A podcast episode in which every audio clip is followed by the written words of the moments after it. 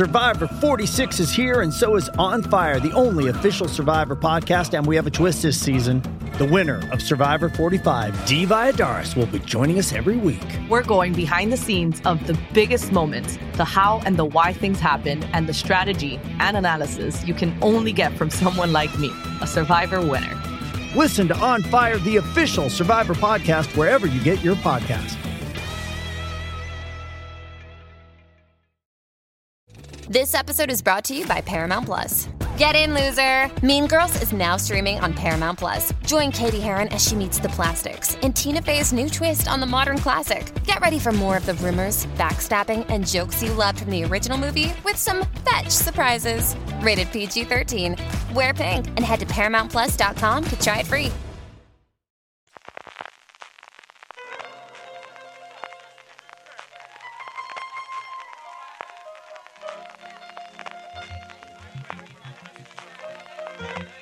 Estás escuchando Fuera de Series con CJ Navas.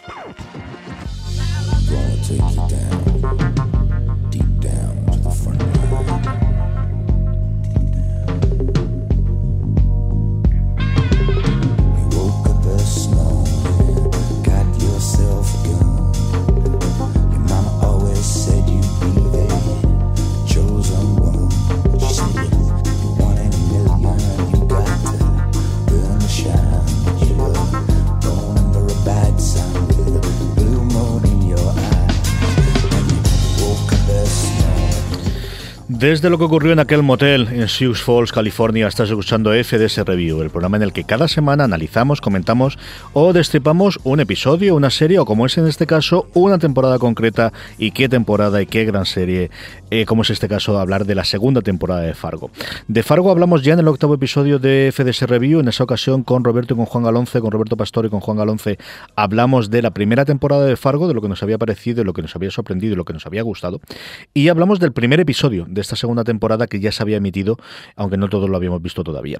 Eh, y hoy para hablar de esta segunda eh, temporada maravillosa, eso sí que creo que coincidimos todos, ya hablaremos si nos gusta más que la primera o menos que la primera, como está. Tengo al otro lado del hilo telefónico, como decían los clásicos, a don Miguel Pastor, ¿cómo estamos, querido? Perdido, de momento está perdido. Don Francis Arrabal, vamos cubriendo mientras. Muy buenas. ¿Qué tal? Ahí está Miguel. Miguel, ¿qué tal? ¿Cómo estamos? ¿Qué tal? Buenas, ¿qué tal? Bien, aquí, de, tour, en el segundo y el tercero de los tres programas de hoy, así que aquí estamos. hoy hace pleno. Sí, señor, sí, señor. Y, si no pasa nada, todas las semanas, así que tampoco puedo quejarme. Que se anda con gusto. Eh, vamos para allá. Lo que vamos a hacer es, como siempre en FCS Review, hablar un poquito de la temporada de la serie sin spoilers. Ponemos la sintonía de la serie y posteriormente hablamos ya con tranquilidad y con todos los spoilers del mundo que haga falta, pues de las distintas tramas, de los personajes, de qué nos ha parecido y de evidentemente qué esperamos para la tercera temporada eh, esperadísima de, de, Fargo. Alguna cosa se ha comentado ya, alguna cosa se, se sabe ya de, por dónde va a ir y como os digo comentaremos después. Eh, Miguel, por comenzar contigo, ¿qué esperabas de esta segunda temporada después de ver la primera? Yo conseguí llegar hasta, hasta ver el primer capítulo sin saber nada de nada de nada. De hecho, cuando escuché el, por hacer el review, paré cuando empezasteis a contar las cosas de la, nueva temporada. ¿Y qué esperabas de ella? Hombre, la primera me gustó muchísimo, la película me había gustado muchísimo y, sobre todo la relación entre una y otra, cómo le habían cogido el tono y habían contado una historia completamente distinta. Yo esperaba mucho. Francis, ¿qué, te ocurrió a ti? Bueno, pues ya sabes que al final nosotros nos vamos enterando de todas las noticias y, somos muy ansias, ¿eh? sobre todo con, con, esta. Y bueno, cuando vi el primer capítulo, bueno, sabíamos ya, ¿no? El, el que se situaba en los años 70, con la batalla de Falls, bueno, sí más o menos de todo lo que iba a ir y el reparto. El cast, la verdad es que pintaba muy bien, pues estaba Kirsten Dance, estaba Patrick Wilson, estaba Ted Danson, y la primera temporada no dejó muy buen sabor de boca, así que estaba pintado igual. Lo que pasa es que acuérdate que, que antes ya habíamos visto la segunda de True Detective por aquella fecha y nos dejó un poco así helados, que además se levantó la polvareda de pasar a lo mismo con Fargo, así que, que sí que hubo un cierto halo de duda, pero desde luego con esta afortunadamente no pasó igual que Fargo y, eh, perdón, que True Detective y Fargo sí fue buena de verdad, ¿eh?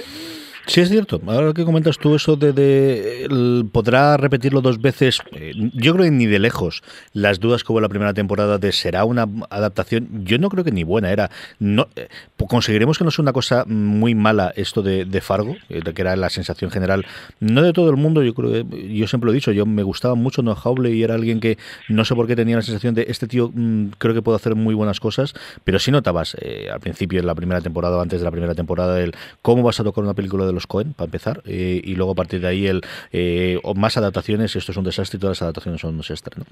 Yo de la segunda temporada es cierto que eh, si hay algo que era empezar a sumar nombres, pero por otro lado yo creo que era el reflejo de lo que se había convertido en Fargo. O sea, Fargo no es la serie que ve todo el mundo, ni de lejos, de tu las audiencias, sea allí, sea aquí, es una serie minoritaria, tirando a muy minoritaria, para empezar a hablar de ella. Dicho lo cual, es la serie en la que mm, yo creo que si él quería algún actor, y salvo que estuviese rodando en ese preciso instante y realmente por problemas de agenda no pudiese, eh, no creo que Noah Hawley haya tenido ningún problema para juntar.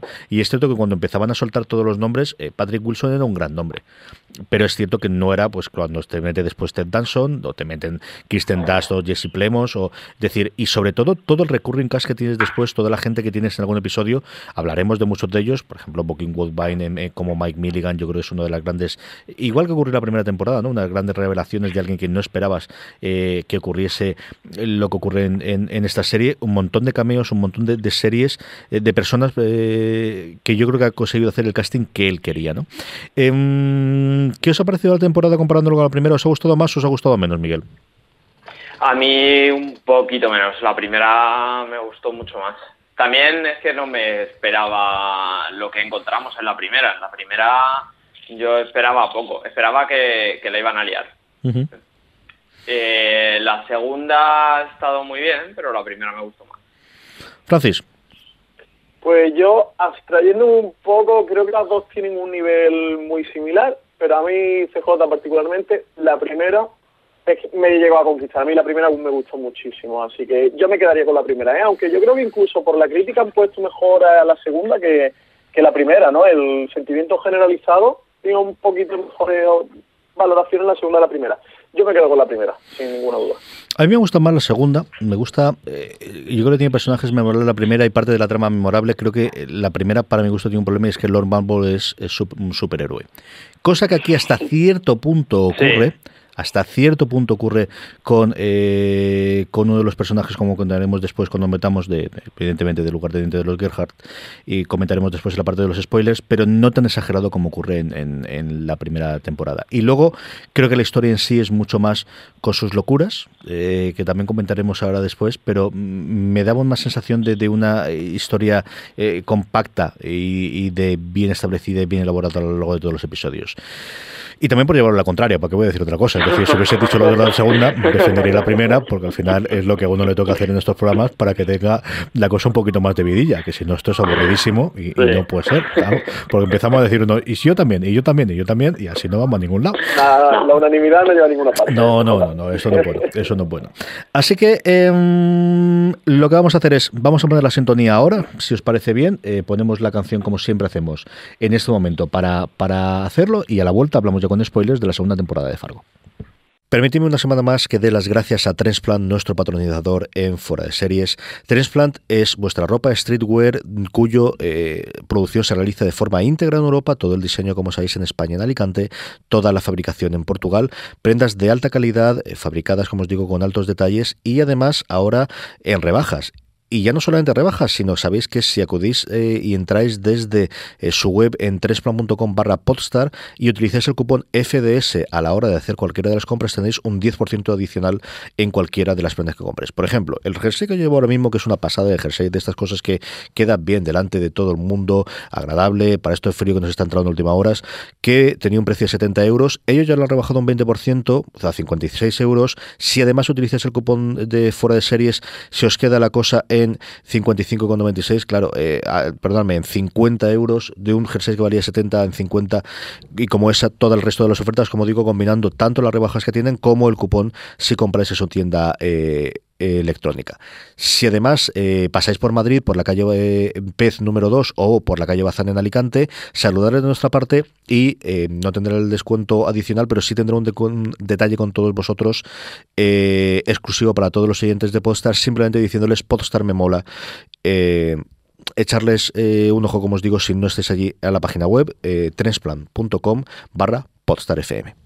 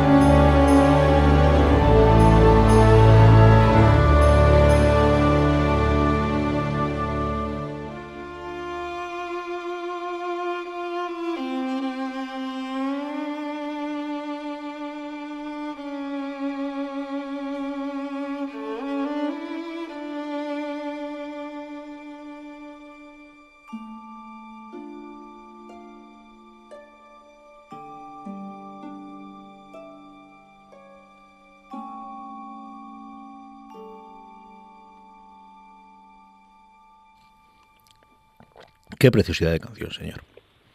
decirme que no es bonito esto. Las bandas sonoras de Fargo son una maravilla, ¿eh? Sí, con esos paisajes nevados. Yo creo además, si no existiese Mr. Robot, sería sin ninguna duda la que mejor utiliza el tema de música y los títulos de crédito en los distintos episodios para, para transmitir cosas distintas, ¿no? Existiendo Mr. Robot, Dime, Francis. Ha sido muy bestia, ¿eh? Los títulos de Mr. Robot de esta temporada sí que es verdad, ¿eh?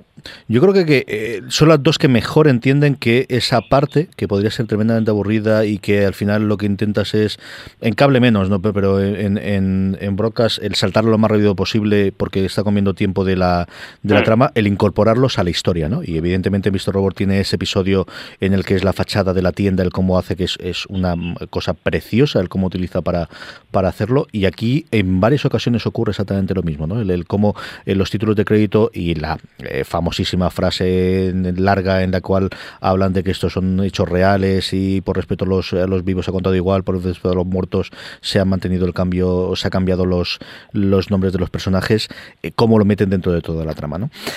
Hablemos sobre, mm, tengo varias formas de hablar sobre las tramas, y los personajes, hay muchísimos personajes y muchísimas tramas, así que lo que voy a preguntaros es cuáles os gustan más y a partir de tiramos. Pero antes de eso, eso sí, yo creo que si hay algo eh, yo creo que tampoco polémico después, pero sí que te saca mucho del este, es el tema del ovni.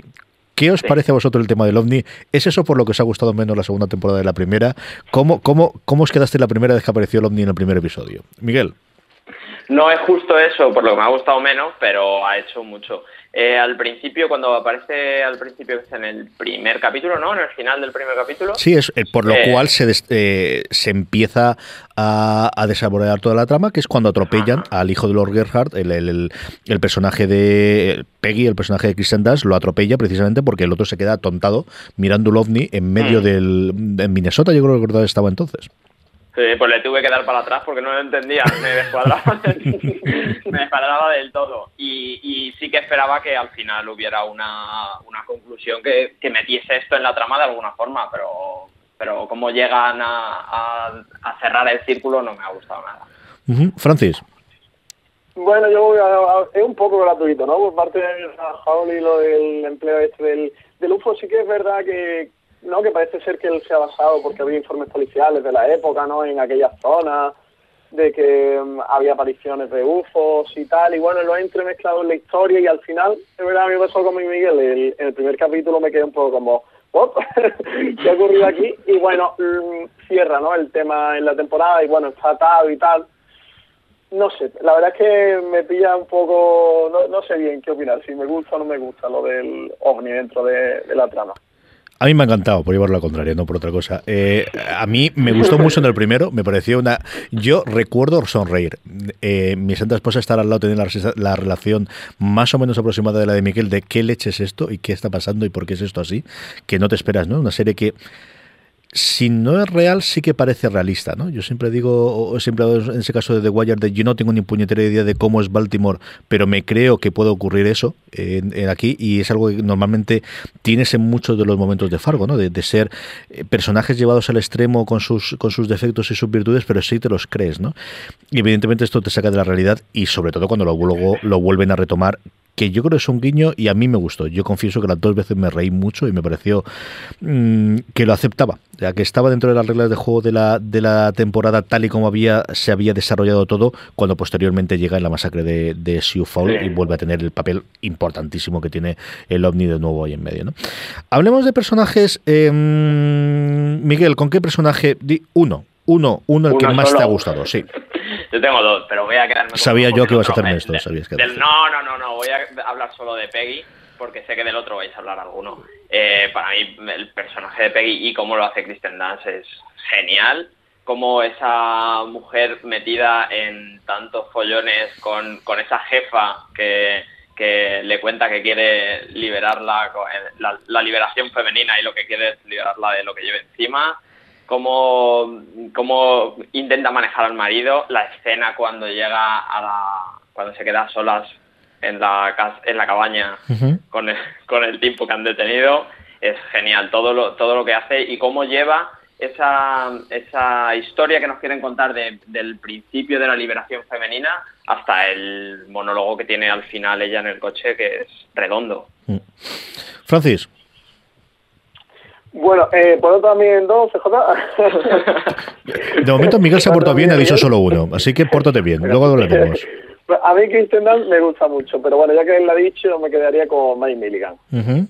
Si pensar, Mike Milligan es, bueno, el que nos recordó un poco a ese Lord Malvo, ¿no? Que tanto nos gustó en la primera temporada, ese personaje retorcido, ¿no? Que, que mata bestiadamente y, y, llega, va siempre buscando su objetivo y su, y su fin, nada se interpone y sobre todo el cierre del personaje es muy, muy grande. ¿eh?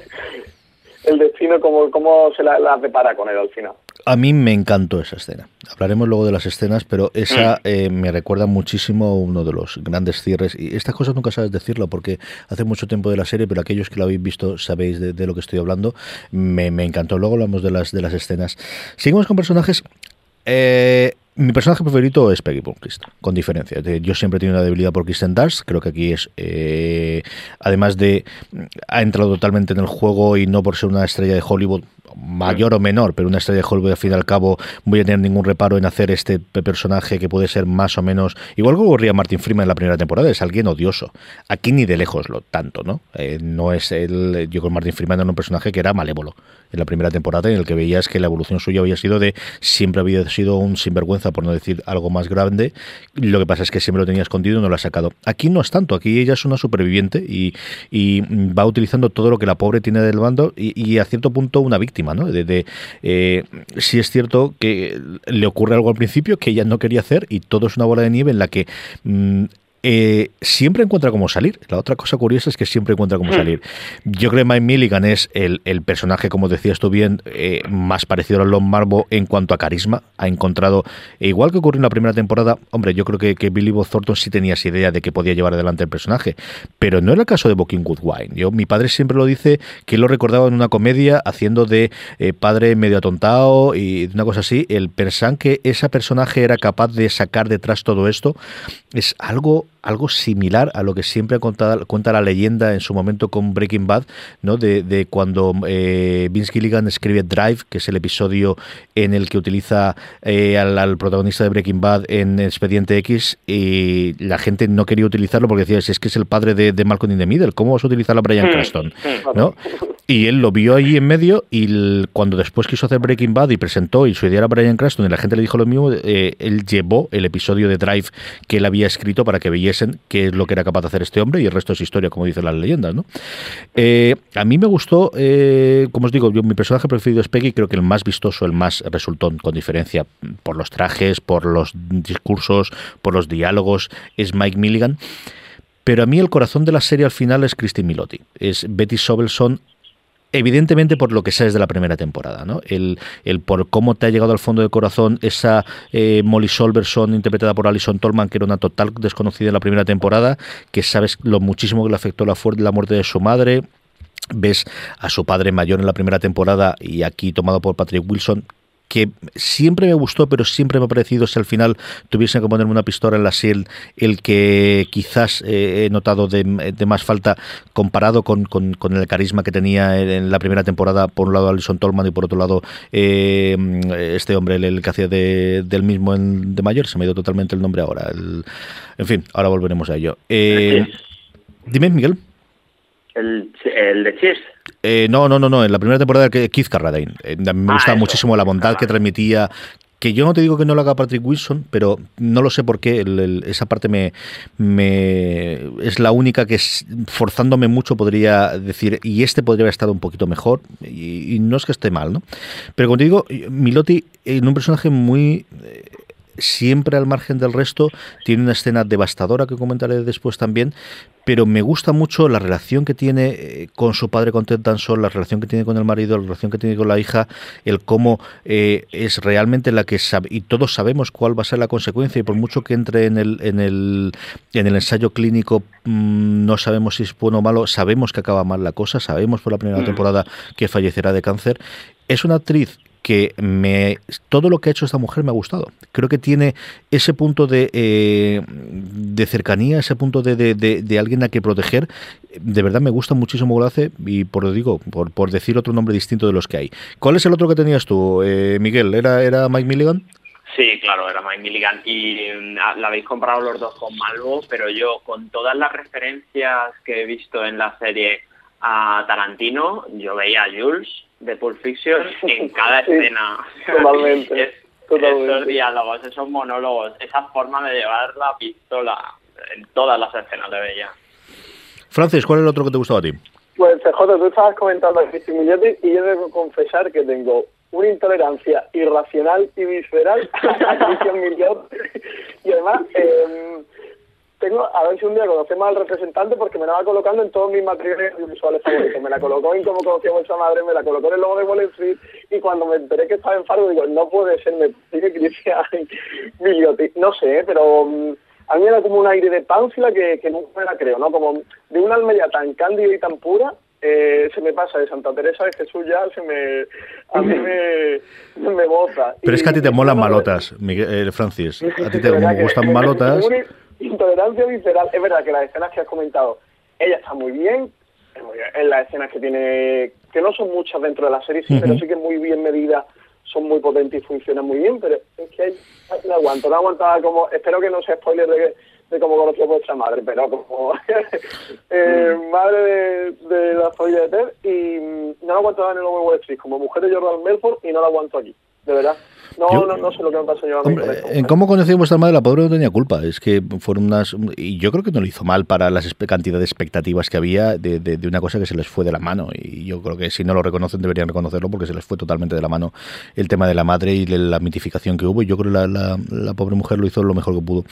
Eh, hablemos un poquito de los Gerhardt, que es. Eh, no hemos nombrado ninguno de ellos y aún así yo creo que son grandísimos eh, personajes todos ellos. ¿Qué os pareció toda la tribu esta de, de malos malosos? Eh, profesionales de la misma familia. ¿Os gustó? ¿Quién os gustó más de todos, Miguel? A mí, la madre. Mm, como tiene que hacerse cargo de la familia con el padre que no está muerto, pero está, pero cuentan como si estuviera muerto, como tiene que manejar a su hijo, que son dos taraos, tanto el pequeño como el mayor son dos taraos, eh, y en esa pelea que tienen eh, entre ellos y ella en medio, incluso la escena en la que tienen la reunión con la mafia de la ciudad y tiene que abofetear a su hijo, a, mí ella me parece que hace un papelón, es mal. Francis. Eh, yo quería comentar, Jota, perdona que me salga del guion, pero si no lo digo reviento, la frase del año que ha tenido un actor, un actor en el 2015, que fue la de Kristen Dance, cuando le preguntaron cómo había preparado su personaje Peggy Blankby, y dijo que comiendo pizza y viendo Friday Night Lights, que la tenía un mes comiendo pizza y viendo Friday Night Lights. Me parece una frase fantástica y genial y, de verdad que me reí mucho y me divertí mucho cuando, cuando escuché a, a Dance y tenía, tenía que compartirla. Dime de los Gerhard, ¿quién te gusta más, Francis? De los Gerhard, pues fíjate que seguramente me quedaría con Floyd, con Floyd Gerhard, el personaje que interpreta Jane Smart la matriarca, ¿no? La que intenta ser la matriarca en esa, en esa familia de patriarcado, ¿no? Y, ella intenta sobreponerse, una vez que cae el marido no le queda un poco el hueco, pues ella intenta manejar la rienda y cómo los hijos van luchando contra ella. Es una de las tramas que al final también me parece más interesante de, esta segunda temporada, que en la primera no teníamos, ¿no? Alguna trama así similar, y esta sí me gustó bastante. Bueno, el hueco le toca hacérselo a ella, porque el hueco en cuanto cae el marido está cubierto. Sí, totalmente. Ella intenta ir con codazos, ¿no? echar a los hijos a un lado y la trama suya sí me pareció bastante potente. Además, ella está muy bien, me gusta mucho, ¿no? Cómo intenta ser esa mujer de carácter en los años 70, en la época, ¿no? Hoy día que estamos muy pendientes, ¿no? En las ficciones contemporáneas del papel de la mujer y su papel femenino en la época de, en la que marca la serie es muy interesante. A mí me gusta Mm, lo poquito que pueden hacer tanto Kieran Culkin, eh, que fallece en el primer episodio y es el que desata todo el tema como mm. Ray, como, como lo poquito que hace Michael Hogan como Otto, y yo creo que en el momento que tiene sobre todo en el flashback la presencia, descubres o, eres capaz de, te transmiten esa escena de por qué era tan reverenciado y por qué eh, nada se descontrola mientras este hombre vive, ¿no? Y, luego el resto del papel pues eh, hace lo que, lo que le mandan, que al final es el estar el pobre, pues después de que le dé el, el viaje en la cabeza, ¿no? Y luego a mí los que más me gustan son los, los que más me gustan. Los que creo que tienen un punto eh, que a mí me atrae, el, el cómo evolucionan por el hecho de... Mm, es que le han obligado a ser así y cómo se lo toman de forma distinta también por el sexo, que es eh, Simone Gerhard, la hija de. Eh, de se me ha ido ahora totalmente. De. de mm, ah, sí, del, personaje de Jeffrey Donovan. Eso es, sí, sí, del personaje de Jeffrey Donovan. Sí. Y, y luego Charlie, ¿no? Que es el, el cómo eh, dos hijos criados de una edad más o menos similar, uno por ser mujer y otro por ser hombre, el, él por tener las, las deficiencias que tiene, eh, el cómo viven o sobreviven a esta familia tan tan peculiar que tienen ellos dos. ¿no? A mí eh, creo que, que, que, Rachel Keller lo hace muy muy bien en el personaje de Simón, el cómo siempre busca la ayuda de un hombre para salir de los problemas que tiene con otro hombre y el, el, cómo eso al final le lleva a, a, a fallecer en manos de su tío, que es una cosa tremenda que, cuando te pones a pensar después es, es, durísima. Y luego el pobre Charlie que es eh, quiero demostrar que soy un Gerhard. Quiero demostrar que soy un Gerhard y eh, la única forma de demostrar que soy un Gerhard es coger una pistola y que se me casquille y montarla de Dios. ¿no? la pelea continua que tienen ellos eh, por buscar un hueco donde encajar cuando teóricamente lo tendrían todo cubierto en un mundo de violencia, pero todo cubierto para cualquier cosa que necesitan, pero no encuentran su sitio. A mí en estos dos me gusta bastante, eh, me gusta bastante, de verdad me, me, gustaba mucho y creo que lo hacían muy bien los dos. Hablemos un poquito de Hanzi, que yo creo que es el más parecido a los Marvel, como decíamos antes. ¿Qué, qué os pareció las primeras veces que apareció Hanzi y, y, cómo acaba la cosa, Miguel? Pues sí, me parece que sí que es el, el que más relación tiene con lo que hacía el personaje de Lord, de Lord Malvo. Y, y como personaje tiene mucho trasfondo, ¿no? Yo creo que... Eh, Francis, ¿tú cómo lo ves? A mí me pasa con el personaje de, de Hansi igual que con Mike Milligan, que es el personaje en el que le, son los dos personajes que al final le una evolución más importante a lo largo de la serie. Los que tienen el arco al final, cuando acaba la serie y le dan el cierre más potente, es el, bueno, el final, el que acaba, que el que mata en la primera temporada a los Malvos, eh, y bueno, si te lo cierra, ¿no? Dándole una vida dentro del, del crimen que ha continuado. A mí su personaje me parece muy interesante y bueno, también tiene el discurso este del... Siempre en Estados Unidos se habla de las minorías raciales, pero siempre en ese discurso se olvidan los indios americanos nativos. Y bueno, tiene esta trama muy... A mí me parece también muy interesante, ¿no? Del, de la reivindicación del indio nativo americano y la visión que tiene entre los blancos y el trato que le dan y cómo el racismo. Claro, eh, cómo está durante toda su vida oprimido y al final, bueno, cuando tiene un poco de libertad, coge y, aprovecha para, para saltárselo y, y, rebelarse e independizarse, que ya es el arco que enlaza su personaje con la primera temporada. A mí me gustó muchísimo, sobre todo su evolución. Yo creo que es el personaje junto con Matt Milligan más vistoso, más vistoso por todo lo que hace, más vistoso por alguna de las cosas que hace y por, por la capacidad que tiene de, de ser el, duro, ¿no? Y de, pues la que monta cuando está en su fall en el, en el bar o posteriormente pues en el, tiroteo en el, en el motel, ¿no? Es curioso como comentaba Francis y yo creo que yo no sé si todo el mundo lo conoce o no, pero eh, se enlaza con la primera temporada porque es un personaje que aparece. Él adopta al final de la temporada la identidad de Moses Tripoli, que es eh, un jefe de Mafargo que marca Lon Mamo la primera temporada. Y al final, si veis que adopta de alguna forma los dos críos, esos dos críos son los dos matones que mandan desde Fargo en la primera temporada, eh, Mr. Danvers y Mr. Grange, para hacerlo, ¿no? Que es algo que se conocía y que luego directamente reveló Noah Hawley que realmente era el guiño que querían hacer y que funcionaba así, que los actores lo sabrían se lo comentaron después, que ellos no lo tenían claro desde el principio, que no se lo habían comentado desde el principio el que era así, ¿no? Eh, hablemos de Blunkist, que lo hemos dejado al pobre ahí trastocado y trascogenejado, y a mí Jesse Plemons me parece que borda su personaje de, de Blunkist de la persona más buena que yo creo que tiene la serie, ¿no? ni siquiera en la primera temporada yo, eh, sí, evidentemente la, la, parte policial, el otro rollo distinto, pero aquí eso lo tienes cubierto con, con Patrick Wilson y Tentanson, que son los dos que nos falta por hablar yo creo después, pero el, el, llevado por las circunstancias y por el amor a su mujer, lo que este hombre llega a hacer, eh, ¿esperabais de Jesse Plemons esto? ¿Os gustó el personaje? ¿Qué, qué os pareció él, Miguel? Y sobre todo cómo lleva el, la otra tema, la gran temática del sueño americano a, a, esta temática de la serie que es después de cagarla una vez tienes que tirar para adelante y, seguir y, él sigue con su sueño americano de yo sí yo lo que quiero es tener una carnicería aquí en el pueblo no, no me sigas empujando para adelante porque porque mirad cómo nos está yendo. Francis a mí, yo estoy con Miguel, también el personaje me gustó mucho. Un poco es una mezcla ¿no? entre el personaje de, de Molly Solverson, ¿no? Así el personaje bueno dentro de la serie, ese personaje blanco que, que los Fargos meten siempre dentro de sus películas y que al final la maldad del mundo eh, lo arrastra, ¿no? Es como el ejemplo de por bueno que tú seas, ¿no? Eh, o al revés, cuanto más bueno sea, el, la maldad más te lleva a su terreno y al final te, te condena. Y bueno, de hecho, el final del personaje es el que es como no podría ser eh, en la parte de, en otra parte no que no fuera el universo de, de los Fargo. De hecho algunos villanos o los villanos de la serie al final en esta segunda temporada sí se libran y, y él es de los que al, finalmente pues caen Hablemos luego la escena de la muerte de la también me parece una muy muy bonita, sobre todo por la reacción que tiene Kristen hasta él de no me lo creo, no me lo creo, no me lo creo. Claro. Eh, terminemos hablando de personajes, salvo que me falte alguno de, los muy muy secundarios que luego podemos comentar, eh, con las dos partes policiales, ¿no? Con un lado Patrick Wilson que toma el, el papel que en la temporada anterior eh, hizo Keith Carradine de Luz Silverson, mucho más joven y lo que conocíamos que iba a ser el enlace entre una temporada y otra, con aquella referencias a Sioux Fall en la primera temporada continuas. Y luego yo creo que el gran fichaje de, nombre junto, posiblemente con Kristen Dance, que era el de Ted Danson, haciendo una cosa que no fuese una comedia, como el sheriff Hank Lanson.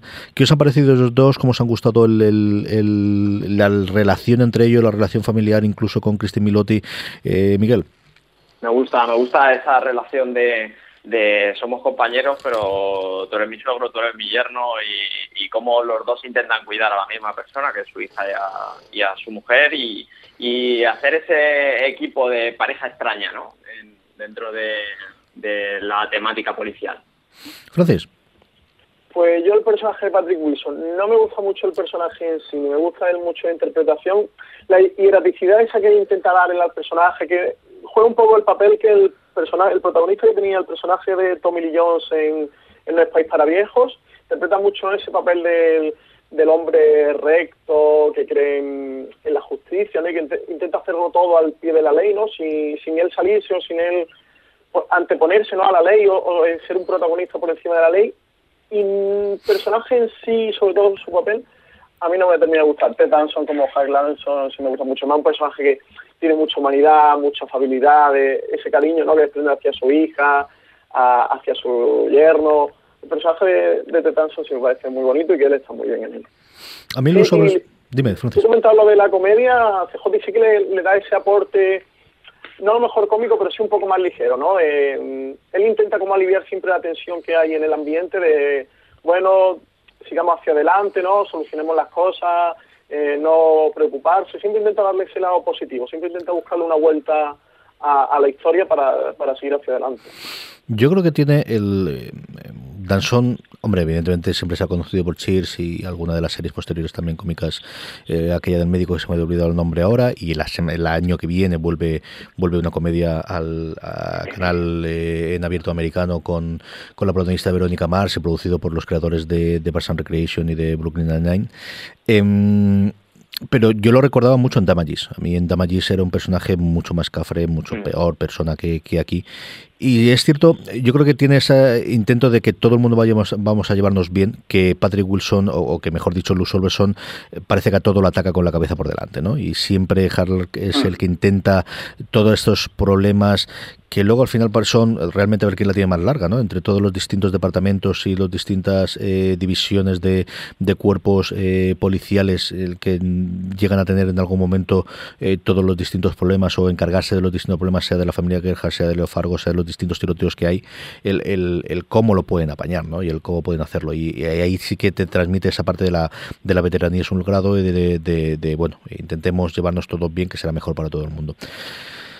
Eh, a mí me pasa con Patrick Wilson lo que os he comentado antes. Yo no sé si es el personaje, no sé si es en la interpretación. Hay momentos en los que me encanta, sobre todo la relación con la mujer, y hay momentos en los cuales parece que tienes que tiene que ser más cabezota de lo que realmente es para que de esa forma la trama pueda funcionar. Eso sí me ha ocurrido en dos o tres momentos. ¿no? De, eh, y aquí voy a montar eh, una cosa muy gorda cuando supone que más o menos es un tío experimentado y además es un tío del condado, que no es de un pueblecito pequeñito.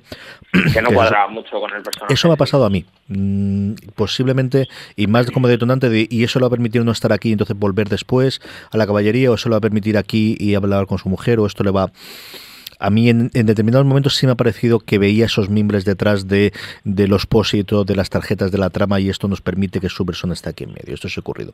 De resto de los personajes, ¿tenéis alguien que queréis comentar, eh, Miguel? No, yo creo que le hemos dado buen repaso a todos, ¿no? Francis. Yo también. Yo, no, yo tengo dos como mínimo para comentar. Primero es a mí Bruce Campbell como Ronald Reagan, eh, tanto en la, ah, película en blanco y negro, que no hemos hablado del principio y, es cierto que la semana pasada hablamos de los 10 primeros minutos de, de, Leftovers, pero aquí los primeros 5 minutos con la película en blanco y negro es muy, muy, muy divertida y muy memorable. Y luego él en el episodio que sale me gustó mucho. A mí, de verdad, Bruce Campbell es más un guiño que otra cosa, es más un cameo, yo creo que, que, una interpretación. Parecido a lo que hace Adam Markin, que a mí me gusta mucho, pero Adam Markin sí que dirigió, si no uno o dos episodios, alguno de los episodios de. Más de un episodio, yo creo que sí que lo dirigió. De.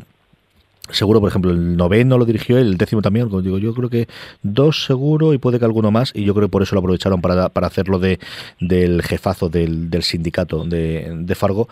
Y luego eh, mi absolutamente adorado Nico Ferman, que tiene menos papel de que yo esperaba en la primera temporada, pero que tiene ese monólogo cuando todos los Gerhardt van a la cárcel en el que dice será mejor que no entréis y cuenta todo el monólogo. Ese y el monólogo que tiene con Christine Milotti cuando, cuando piensa que, eh, que todo va a ir muy mal, eh, son dos momentos de esa humanidad absoluta que, es capaz de dar Offerman, que, que, lo daba en Parks and Recreation en los momentos en los que Parks and Recreation se ponía, se ponía serio y en, determinados momentos, eh, bueno, al final un montón de episodios, ciento y pico episodios te da para tener de todo. Eh, a mí es una persona que me gusta, me ocurre como con Ted ¿no? que cualquier cosa que había de él me gusta y esos dos momentos me gusta. Y me aprovecho para, para empezar, vamos a comentar los momentos que más ha gustado. Un momento que te gustó, Miguel.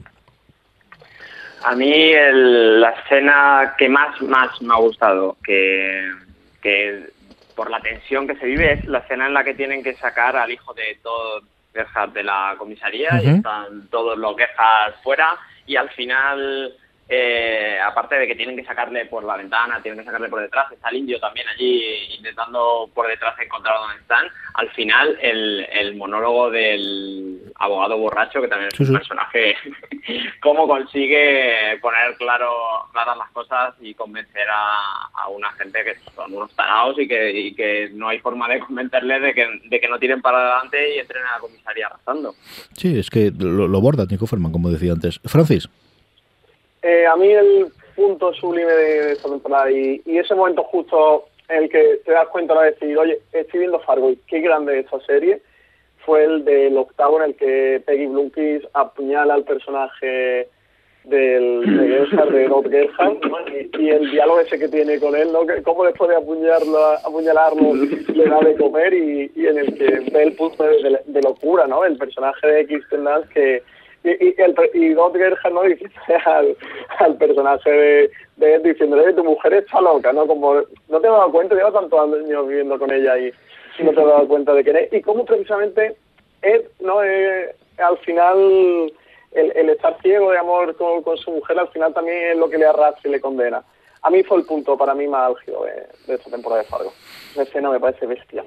A mí mm, me encantó el tiroteo de, del motel porque además es de esas cosas que sabes que algo tiene que ocurrir y que te imaginas que va a ser algo en ese plan, porque en fin, eh, sabemos de la primera temporada que Luz sobre eso nos habla de lo que ocurrió allí, lo que ocurrió aquí y la masacre de Sioux Falls, y sabiendo eso, ser capaz de sorprender con la escena del ovni por en medio, con yo creo la escena memorable al final de, de Hansi matando a, la matriarca de los de los Gerhardt, eh, a mí me, fascinó el cómo llevaba. De, además, una de esas escenas que vas viendo cómo va a ocurrir y qué va a ocurrir y qué va a ocurrir. Y sabes que hay determinados personajes que tienen que sobrevivir, porque en el futuro. Pero hay otros que no. Ted Danson no estaba claro que tuviese que sobrevivir y, el resto.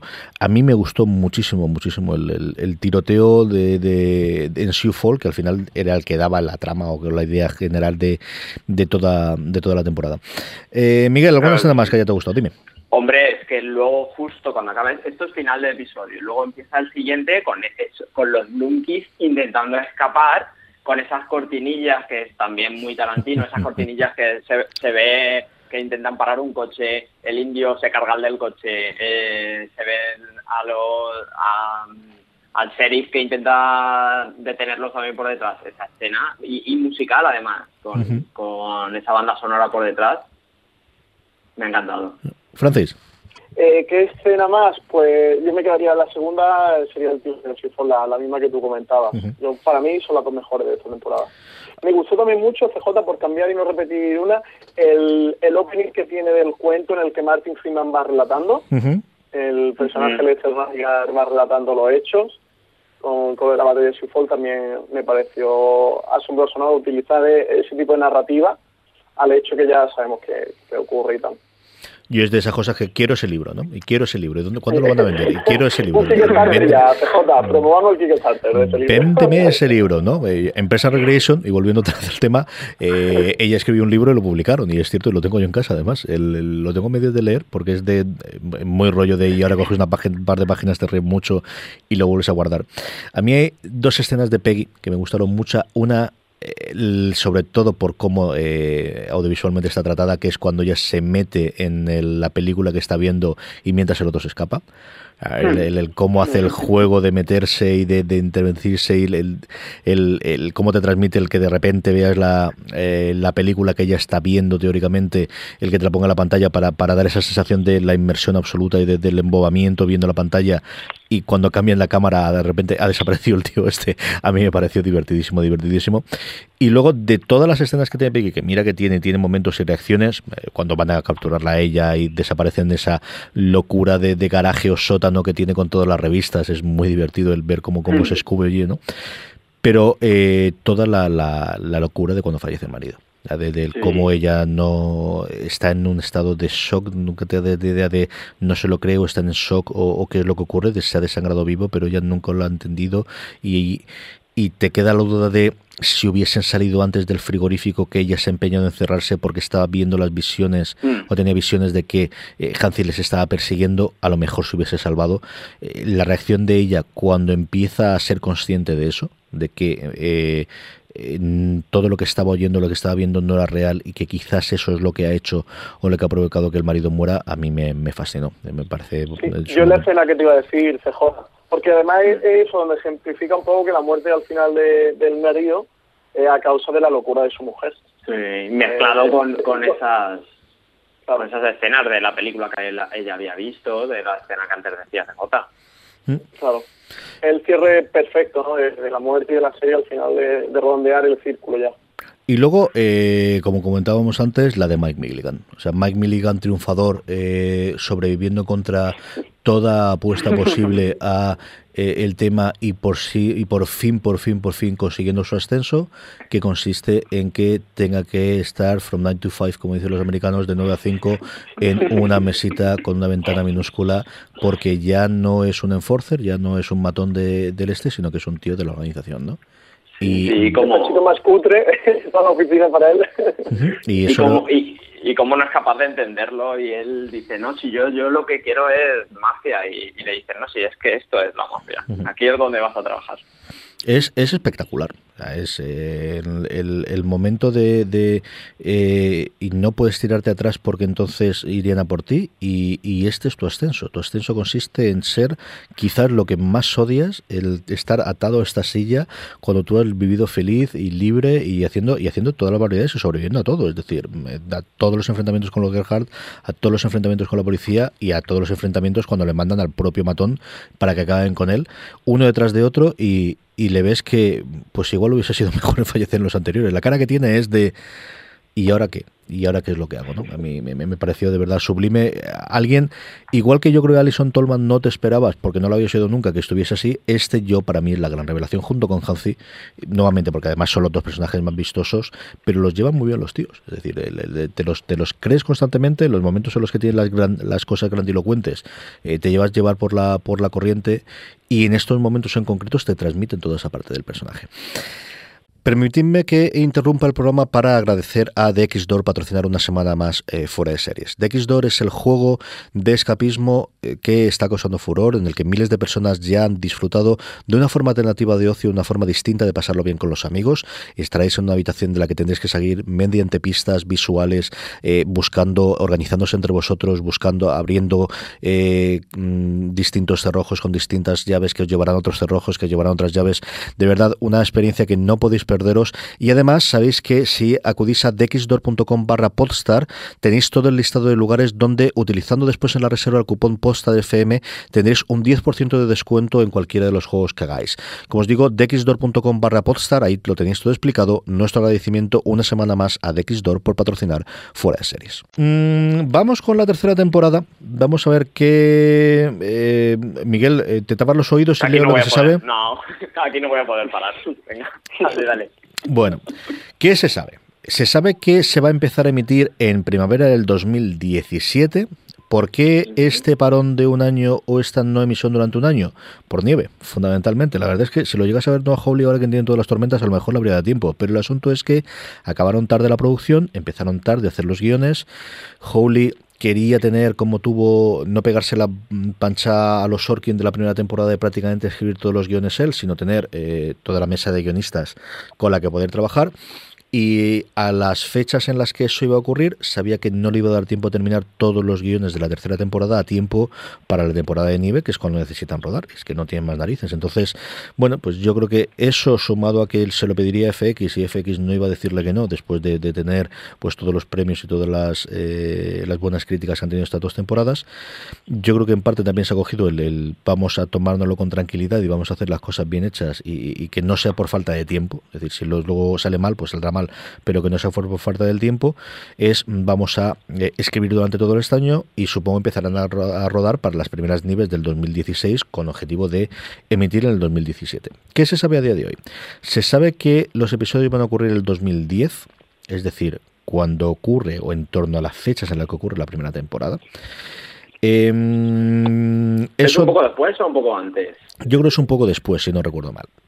Un poco son cuatro años después. Mm. Entonces, eh, lo que se comenta es, eh, se deja abierto la posibilidad de que vuelvan personajes de las primeras, eh, de las temporadas anteriores, pero sí parece que Howley, al menos inicialmente, como os digo, esto es un work in progress, todavía no han escrito los guiones y veremos lo que ocurre, de no van a, a, tener, a retomar ninguno como personaje principal. No va a volver Alison Tolman como Molly Sorberson, a lo mejor están en las afueras, y luego a lo mejor es personaje principal, pero lo que él comentó al principio es que no tenían intención de que ninguno de los personajes principales de ninguna de las dos temporadas volviesen como personaje principal en eh, esta tercera.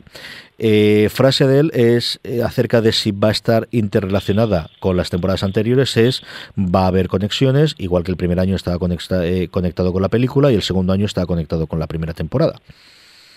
Lo cual nos deja... El personaje CJ que sí puede que... Estaban comentando ¿eh? que el de Charlie Gerhardt sí que dicen que puede que, vuelva. Que habrían pasado 30 años. Mm, sí, porque también es muy secundario en la segunda temporada. Sí, eh, porque él decía como que había comentado que, el personaje entra en la cárcel y está unos años en la cárcel cuando acaba la segunda temporada. Y que, bueno, que a lo mejor en esta tercera retomarían este personaje o volvería a aparecer ella un personaje que ha salido de la cárcel, etcétera, etcétera. Sí, yo creo que, que, eh, igual que dicen que los principales no van a ser principales, eso eh, te deja el hueco de algún secundario de la primera o de la segunda, sí que pueda ser principal o lo ascendamos, sobre todo con todo el paso del tiempo, más incluso en la, en la segunda temporada por los 30 años que estás comentando tú, ¿no? De la primera a la segunda posiblemente no puedas cambiar el actor o la actriz y buscar a alguien de más renombre o, o que te vaya a dar tanto juego, pero sí que mm. en ese caso, ¿no? Miguel, ¿qué esperas tú de la tercera temporada? Pues lo mismo que esperaba de la segunda. A mí me parece que a mí me tienen ganado. Eh, como te decía antes, la película me gustó mucho y la primera temporada fue el punto donde no creía que fueran a hacer algo que mejorase eh, lo de los Cohen. En la segunda me han regalado, en la tercera pues quería ir a ciegas, ya no. pero, pero me va a gustar seguro seguro, mm, confío en ellos. Y una cosa que es muy de valorar es que hayan preferido esperar por, por lo que tú dices, por nieve. O sea, no que quieren hacerla bien y quieren hacerla con tiempo. Y si la cadena les deja, pues se junta lo uno y lo otro. Sí, yo creo que... Sí, también se retrasó, perdón, CJ, porque Noah Hawley está escribiendo la serie de Legión de X-Men ahora por eso también tenía retrasado un poco el proyecto. Yo creo que está, está, es de los tíos que más le tienen que sonar el teléfono a día de hoy. El trabajo. Eh, yo creo que eh, y es alguien además que ha trabajado en todo, porque ha trabajado, él empezó en broadcast, él tuvo, yo siempre le defiendo, y, los oyentes habituales de fuera de series están hartos de oír que hable de esta, de una serie que a mí es la que me enganchó de él y, que me dijo, yo creo que este tío puede hacer grandes cosas en el futuro, que era The Unusuals, que era una serie policíaca con un punto de humor que a mí me encantó en su momento, en el que estaba en su momento eh, Renner, antes de, hacer de, de Hard Locker. ¿Cómo se llamaba aquí de Hard Locker, Francis? En Hostil. ¿En Tierra Hostil se llamaba The Hard Locker? Sí, la de Catherine Bigelow, ¿no? No, sí, sí, sí, vamos, la que, llevó, la que llevó ganó el Oscar él. Sí, sí, de Hard Locker, sí, sí. en Tierra Hostil. Tú sabes que la traducción aquí de la distribuidora española son un tanto libres. un tanto libre, Oye, perdón, esto no tiene nada que ver, esto es totalmente fuera de materia, CJ, pero tengo que comentar porque me ha hecho mucha gracia, si me lo permite. Eh, han sacado hoy o ayer un cartel de la cuarta película, ah, la quinta ya, de Jason Bourne, ¿vale? Y el cartel es Matt Damon, su silueta en blanco y negro, y pone como en inglés, como mm, ustedes ya lo conocéis, ¿no? Como no hace falta que digan Matt Damon, porque ustedes ya lo conocéis. Y el cartel en español es Matt Damon es Jason Bourne. es un insulto. ¿eh? O sea, este es el nivel de la distribuidora en España. Hoy comentaba... A partir de ahí hoy comentábamos el, justo el caso contrario, y, es cierto, el, el eh, se estrena el 19 eh, Deadpool, y se estrena Deadpool porque la van a llamar así Deadpool, cuando es un personaje que en España toda la puñetera vida se ha llamado Masacre. toda la puñetera vida es toda la puñetera vida, ¿no? Y, y lo comentábamos en, en, Slumberland, que hemos grabado hoy el episodio piloto del, del programa de cómic nuevo, eh, al cual invito a toda nuestra querida audiencia, si estáis oyendo, que, que, que, lo oigáis, que yo creo que quedó muy divertido y, muy entretenido. El, el, y además, la semana que viene le dedicaremos eh, la parte del, del, tema del día. El, el cómo eh, es una puñetera locura de las traducciones, porque hay otros personajes que se lo mantienen, es decir, lo vendo, lo vendo. Aquí es lo vendo, no es Wolverine en ninguno de los momentos. Y hay, quizás, sobre todo los de Patrulla X, ¿no? que tengan más tiempo, aunque luego es X-Men en vez de la Patrulla X, que era el nombre original, ¿no? Y es, es otra mezcla extrañísima. Pero este en concreto es, es eh, de verdad, yo cuando mm, salió Deadpool no lo sabía, porque yo llevaba tiempo sin oírlo y en cambio Masacre sí era un personaje de cuando yo leía cómic que, que me acordaba de él, ¿no? Eh, eh, Francis, que no te pregunto a ti, ¿qué esperas tú de la tercera temporada?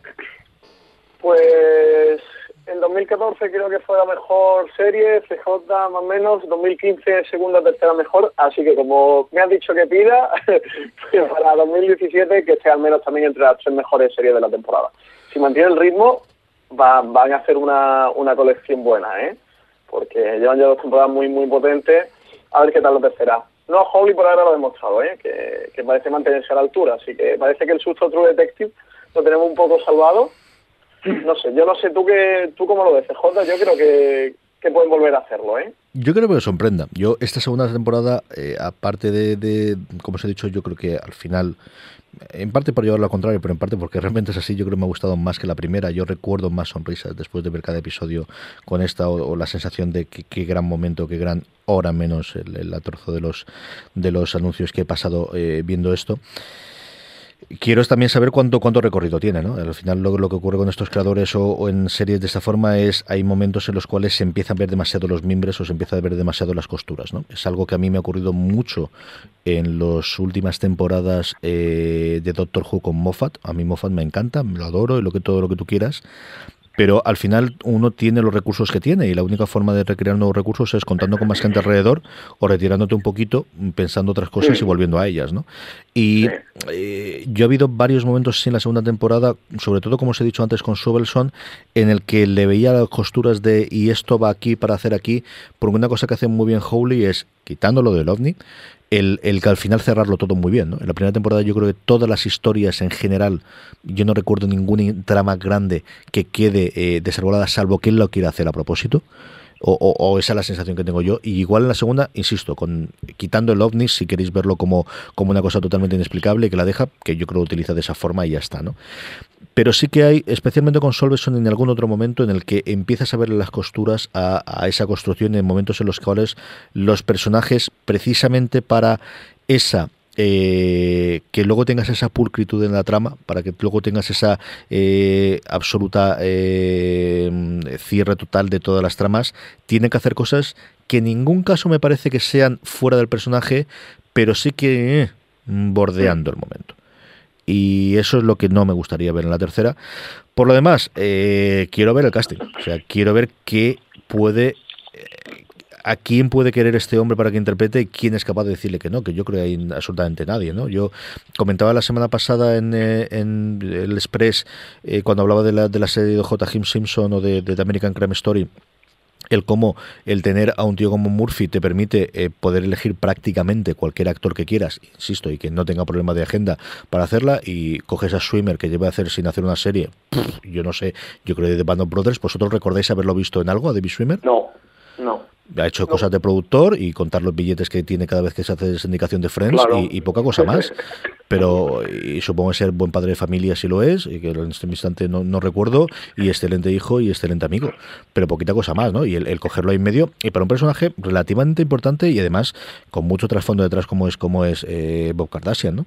Eh, Travolta. Eh, es decir, tienes esa capacidad que tiene Murphy de levantar el teléfono y tener a mucha gente que está dispuesta a hacer cosas con él por el nombre que tiene, de, ese poder que tiene este showrunner o este creador. ¿no? Yo creo que Howley está en ese punto.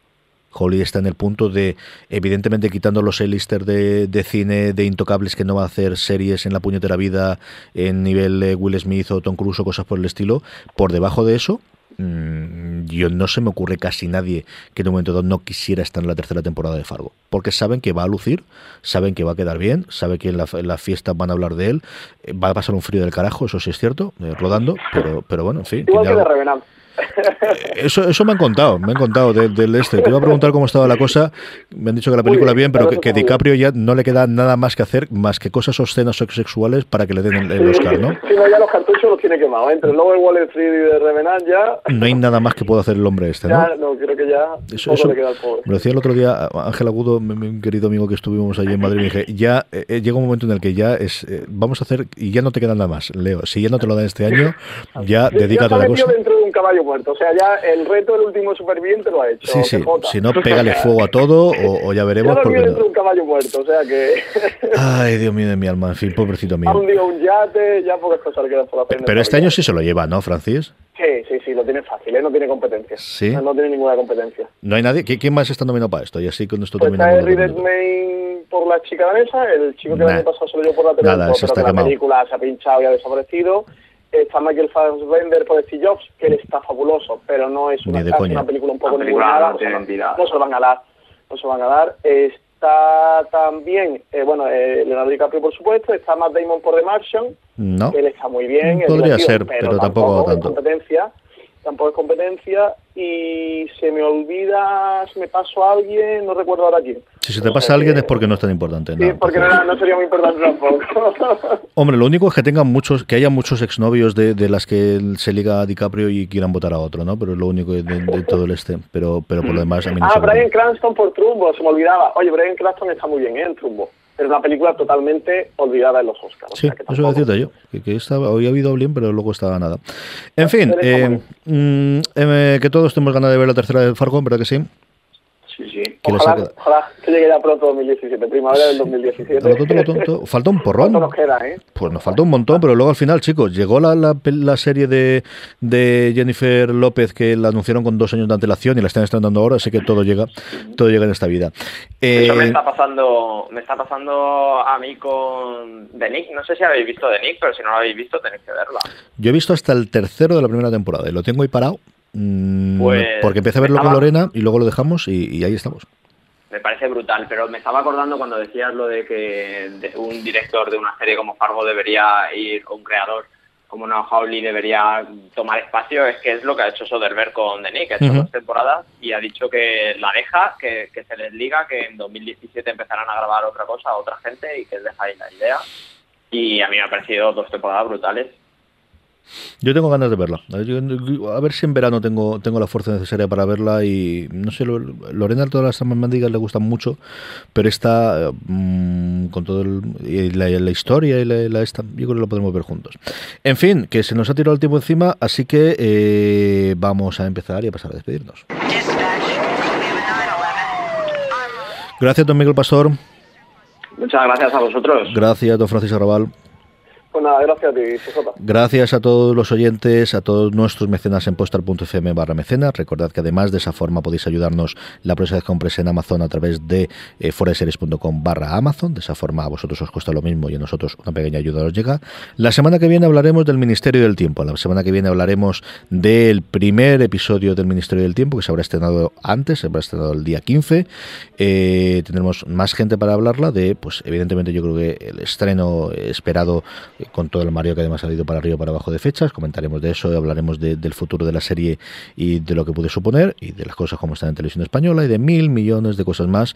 Como os digo, la semana que viene hablaremos del Ministerio del Tiempo en FDS Review. Un abrazo muy fuerte y recordad, tened muchísimo cuidado ahí fuera.